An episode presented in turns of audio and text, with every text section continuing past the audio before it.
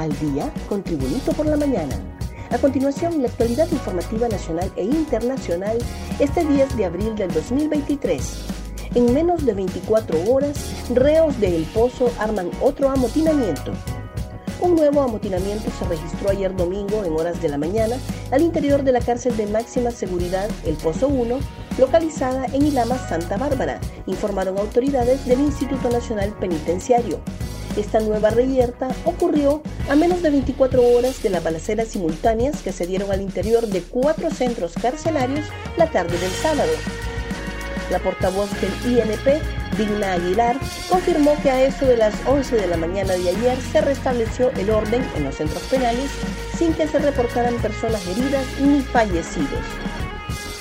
A plena luz del día se roban autos, pero la DPI recupera el 14.3%. El robo de vehículos aún sigue siendo parte de la problemática en nuestro país, pese a que las incidencias de este delito han bajado en comparación con años anteriores. Según un reporte de la Dirección Policial de Investigaciones, solo se logra recuperar un 14.3% de los carros que fueron robados.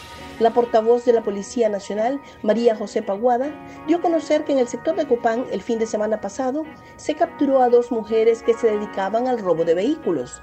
Ambas estaban confabuladas con el dueño de un autolote donde vendían los carros robados. Unas 26 personas mueren ahogadas en Semana Santa. La Comisión Nacional de Prevención en Movilizaciones Masivas informó este domingo que 26 personas murieron ahogadas en Semana Santa en todo el país y que 121 fueron rescatadas. En un resumen de incidencias que brindaron, destacan que la mayoría de los muertos ahogados fueron menores de edad que no estaban acompañados por sus padres o personas adultas. 123 municipios están bajo estado de excepción. El gobierno de Honduras extendió por 45 días más el estado de excepción vigente desde diciembre del 2022 en 123 de los 298 municipios del país para enfrentar la violencia criminal y la extorsión, informó el viernes la Policía Nacional. La tercera prórroga fue publicada en el diario oficial La Gaceta tras ser aprobada en Consejo de Ministros, indicó la policía hondureña en un comunicado. Con la nueva ampliación quedarán suspendidas hasta el próximo 21 de mayo las garantías constitucionales en 123 municipios de Honduras. Más noticias nacionales con Tribunito por la Mañana. A la deriva los agentes económicos porque Honduras está sin programa monetario. Los agentes económicos están sin brújula, dado que hasta ahora el Banco Central de Honduras no ha publicado el programa monetario de este año con las proyecciones macroeconómicas necesarias para tomar decisiones de inversión, expresó la expresidenta del Colegio Hondureño de Economistas, Liliana Castillo. Castillo manifestó que es de extrañar porque en años anteriores este programa se ha divulgado en enero o febrero de cada año. Recordemos que este es un instrumento muy valioso para que los agentes económicos tomen sus decisiones de inversión, consideró. Diputados de Libre piden cerrar el pozo.